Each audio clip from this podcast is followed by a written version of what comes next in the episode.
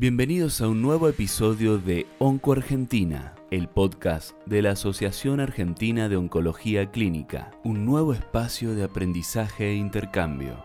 Este episodio es presentado con el apoyo de Novartis. Todos conocemos a qué nos enfrentamos como médicos cuando hablamos de melanoma y el impacto de tener que dar este diagnóstico. Ahora, ¿cuánto sabemos de las herramientas diagnósticas, del valor del BRAF como biomarcador y las indicaciones de este test? Los invito a que juntos recorramos en los próximos minutos los desafíos actuales de conocer los beneficios de este biomarcador. Mi nombre es Erika Rojas Bilbao, soy médica patóloga del Instituto de Oncología Ángel Rofo y del Hospital Alemán. Actualmente se conoce que el panorama mutacional del melanoma es heterogéneo. Estudios basados en el uso de secuenciación del genoma completo mostraron que el melanoma es la neoplasia que alberga la tasa de mutaciones más alta en el año 2002 y a través de un paper emblema, como es el de la revista Nature, se demostró la relación entre el estado de mutación de BRAF y el desarrollo de varias neoplasias. A la fecha se han caracterizado cerca de 300 mutaciones distintas, la mayoría en el codón 600 del exón 15.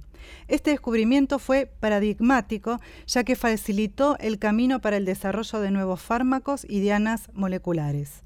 En el melanoma, la mutación de BRAF está presente en cerca del 50% de los pacientes. Las variaciones de aminoácidos determinan además la sustitución de valina por glutamato en el exón 600, ahora denominado B600E, pero se conocen otras variaciones que van a tener implicancias terapéuticas, como la B600K a la sustitución de valina a lisina, la B600D de valina ácido aspartico con una frecuencia menor del 5 al 12% y la sustitución de valina a arginina en la mutación B600R, que se da en menos del 5% de los melanomas. Actualmente se considera que las pruebas del diagnóstico molecular son el estándar de oro para la detección de estas mutaciones, por la posibilidad del beneficio terapéutico con inhibidores de tirosina quinasa, los cuales mejoran la sobrevida de progresión y la sobrevida general en comparación con la quimioterapia estándar. Por todas estas razones, la prueba del estado de mutación de BRAF es obligatoria en pacientes con melanoma avanzado y es el único biomarcador que predice una respuesta terapéutica según las guías y recomendaciones internacionales. Ahora, ¿qué significa que BRAF sea un biomarcador? Este término está dado justamente porque posee una característica biológica que puede ser objetivamente medida y que actúa como un indicador de un proceso biológico. Actuando como biomarcador, permite predecir si el paciente tiene mayor o menor probabilidad de responder una terapia en particular. Esto le confiere además la denominación de biomarcador selectivo. Ahora, ¿cómo funciona biológicamente BRAF y por qué es tan importante? BRAF es un gen que forma parte de una gran familia de RAF quinasas que están involucradas en las señales de traducción intracelulares relacionadas al crecimiento celular. Por lo tanto, juega un rol fundamental en regular este patrón de señalización de las llamadas MAP quinasas, las cuales van a afectar la división celular, la diferenciación y la secreción. La disrupción de esta vía y su activación oncogénica puede ocurrir a través de múltiples mecanismos. El más conocido es la activación constitutiva del BRAF por mutación, lo cual aumenta su actividad en casi 10 veces. BRAF ahora activado va a enviar señales al núcleo que van a resultar en el encendido de genes relacionados con crecimiento descontrolado y proliferación. Si hablamos de la piel, esta cascada representaría un puente de activación funcional entre los receptores del epidermis y el núcleo de las células.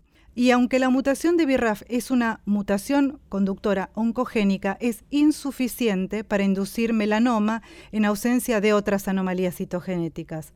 Se sabe con frecuencia que existen nevos melanocíticos benignos y displásicos que tienen presente estas mutaciones, lo que indica que se necesitan cambios adicionales celulares para la transformación maligna. Estos cambios pueden ser desde pérdida de genes supresores tumorales, cambios implicados en la reparación del ADN y alteraciones epigenéticas relacionadas con la adhesión y la motilidad celular. Todos estos factores en esencia liberarían los frenos biológicos, lo que permitiría que se produzca la proliferación celular. De ahí la importancia de reconocer que la hiperactivación y adicción oncogénica de BRAF lo hace un biomarcador y principal target para la intervención terapéutica con inhibidores selectivos. ¿Cuáles serían las características clínicas de los pacientes con BRAF mutado?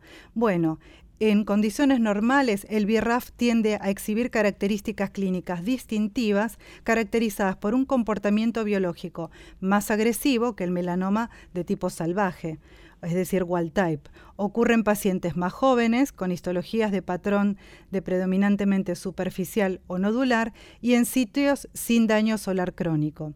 Son pacientes que van a tener mayor probabilidad de metástasis cerebrales y una sobrevida general más corta.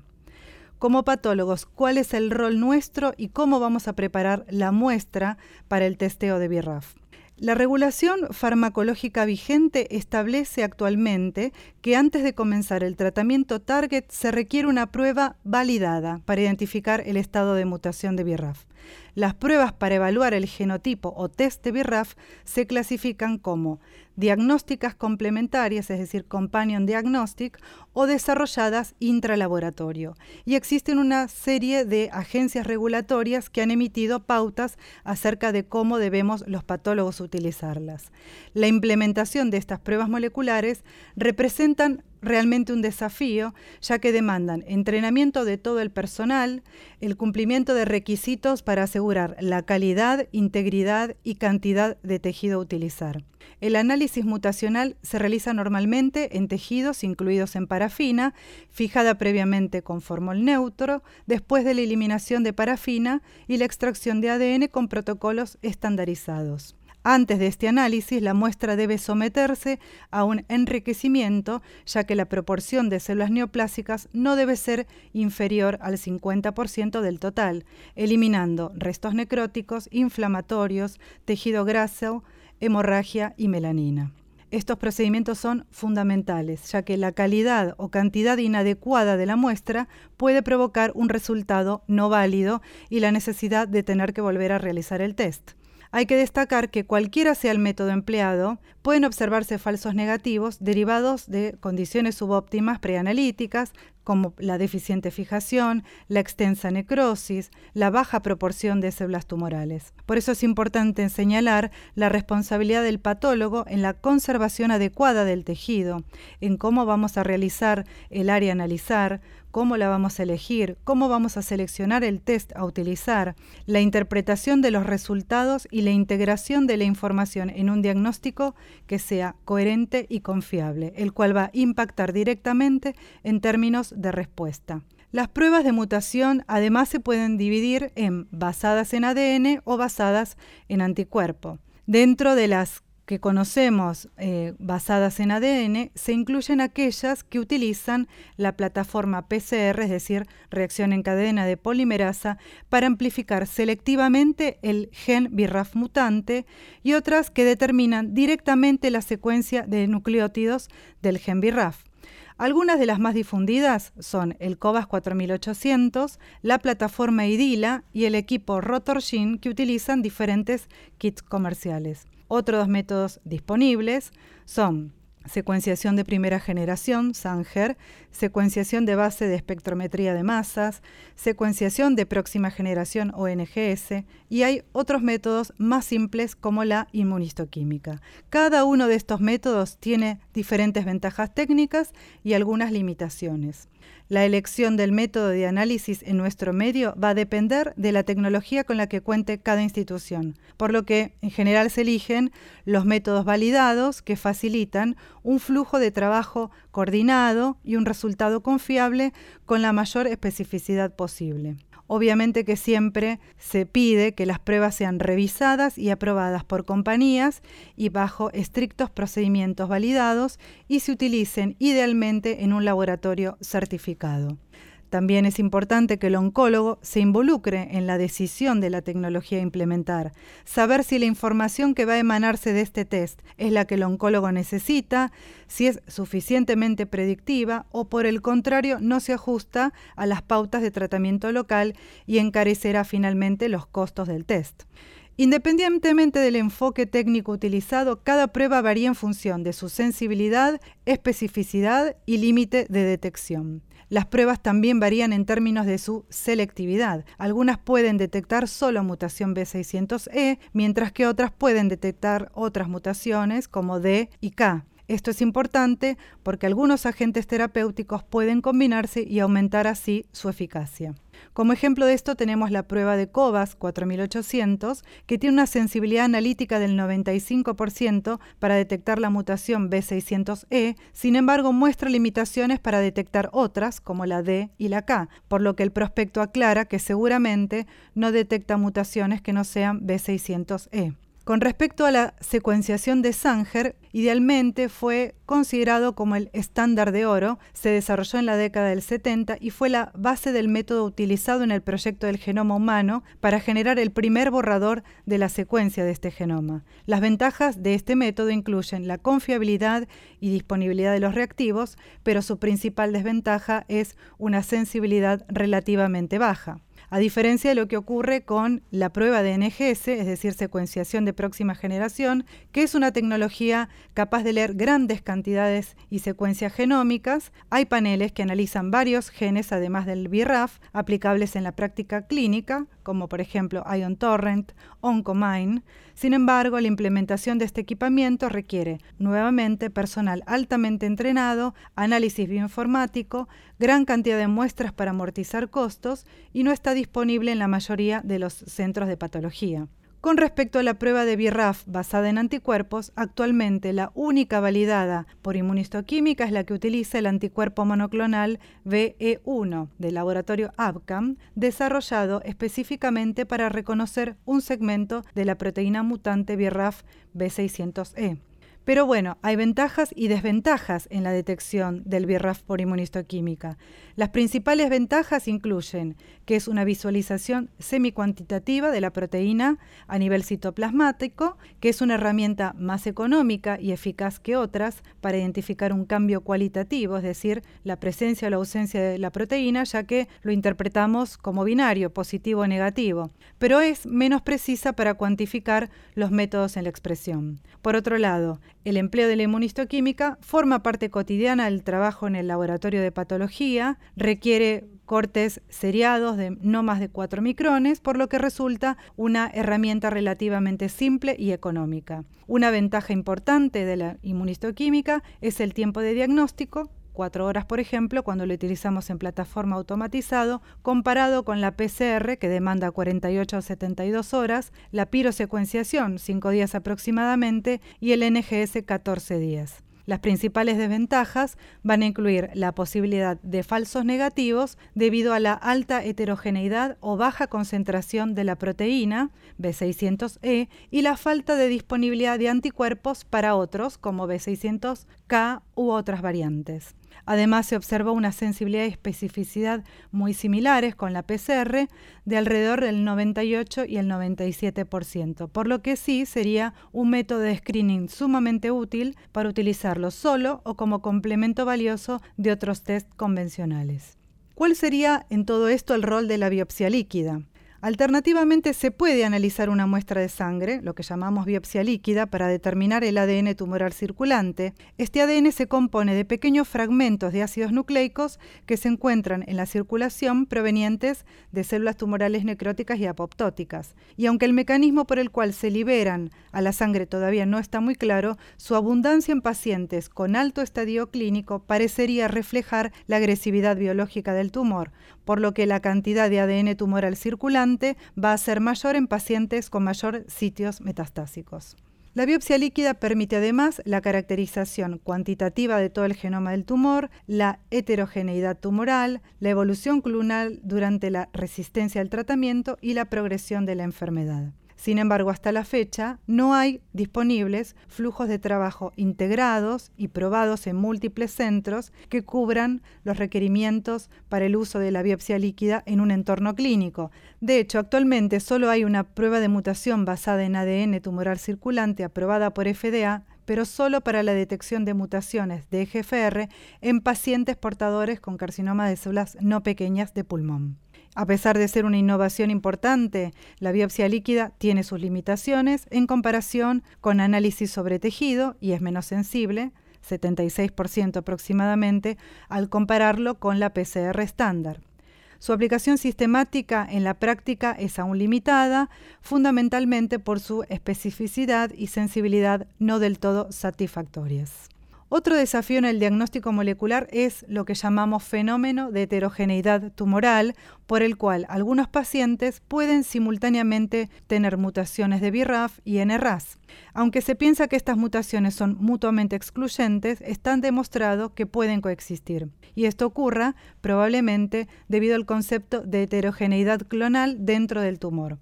Los análisis convencionales en plataforma PCR para examinar la heterogeneidad intra e intertumoral mostraron discordancia entre tumores primarios y metastásicos. De hecho, la resistencia a las terapias dirigidas puede estar mediada por subclones tumorales que son genéticamente distintos. Ahora, ¿a qué pacientes vamos a indicar el test de BRAF? La indicación es mandatoria para los pacientes con estadios 3 o 4, resecables o irresecables, y estaría recomendado en melanoma en estadio 12, resecado de alto riesgo. En nuestro medio, esta indicación reposa en manos del oncólogo debido a que dada la baja disponibilidad de test moleculares y a los altos costos de estas prácticas, se hace dificultoso poder implementarlas como test reflejos al momento del diagnóstico. Ahora, ¿cuál es el rol de BRAF en otras patologías no melanocíticas? Y aquí tenemos aproximadamente un 45% de mutaciones del gen BRAF asociadas a diferentes neoplasias. La frecuencia de las mutaciones varían ampliamente, ya hemos visto que ocurre en el 50% aproximadamente de los melanomas, pero también puede observarse en el 1% al 3% de cáncer de pulmón, en el 5% del cáncer colorectal, en el 57% de los pacientes con histiocitosis de células de Langerhans y hasta en el 100% de pacientes con tricoleucemia. Por lo que los tratamientos Target encuentran aquí un excelente panorama para ejercer su acción terapéutica. ¿Qué pasa con BRAF y cáncer de pulmón? La creciente incidencia en cáncer de pulmón como modelo de análisis molecular hizo visible la diversidad genética de esta patología y permitió identificar mutaciones drivers en carcinomas de células no pequeñas. Las guías moleculares internacionales recomiendan hoy el testeo completo de los genes ALK, EGFR, ROS1, PDL1 a todos los pacientes con adenocarcinoma y diagnóstico de carcinoma de células no pequeñas de pulmón y han agregado el análisis de mutación de BRAF en los estadios avanzados. Si bien la frecuencia de esta mutación es baja, 1 al 2% en cáncer de pulmón, también está vinculada con el exón 15, se observa en la variante histológica micropapilar y aparece más frecuentemente en mujeres no fumadoras.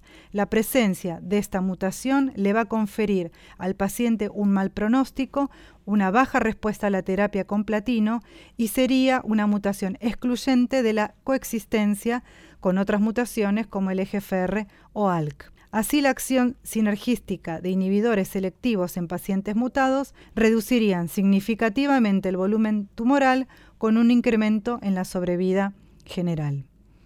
¿Qué pasa con el rol de BRAF en cáncer de tiroides.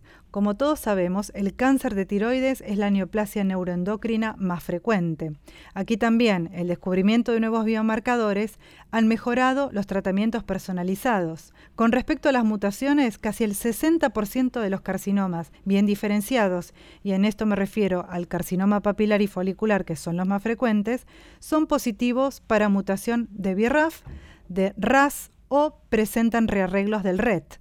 En los carcinomas pobremente diferenciados y aneaplásicos, las mutaciones de BRAF y RAS se detectan con una frecuencia de entre el 23 y el 40% y son mutuamente excluyentes. Sin embargo, la aparición concomitante de otras mutaciones como TP53 y TORT solo es reconocida en tumores más agresivos como el carcinoma anaplásico. Estos hallazgos sugieren que nuevamente existiría una progresión de un tumor bien diferenciado a un pobremente diferenciado por un proceso de desdiferenciación progresiva. La alta prevalencia de BRAF B600E en los carcinomas anaplásicos de tiroides respalda esta hipótesis. BRAF positivo en carcinomas anaplásicos determinaría nuevamente un curso más agresivo que aquellos casos BRAF wild type. La indicación actual del testeo de BRAF B600 es en pacientes con enfermedad localmente avanzada o metastásicas sin tratamientos locorregionales satisfactorios. Un método disponible y fácil en punciones de tiroides es la prueba de BRAF sobre extendidos citológicos, es decir, inmunohistoquímica, con un valor de especificidad cercano al 80%. En conclusión, el desarrollo de un melanoma es un proceso complejo inducido por mutación de BRAF en el 50% de los melanomas y representa el evento oncogénico más importante para el desarrollo de la enfermedad. El análisis del estado de mutación de BRAF es crucial en varias neoplasias melanocíticas y no melanocíticas para determinar el curso de la terapia. Cada método de análisis de BRAF tiene sus fortalezas, debilidades y desafíos que deben considerarse racionalmente a la hora de seleccionar la técnica e implementar dentro de la institución, tomando en cuenta la sensibilidad, especificidad, reproducibilidad, tiempos de diagnóstico y costo del ensayo.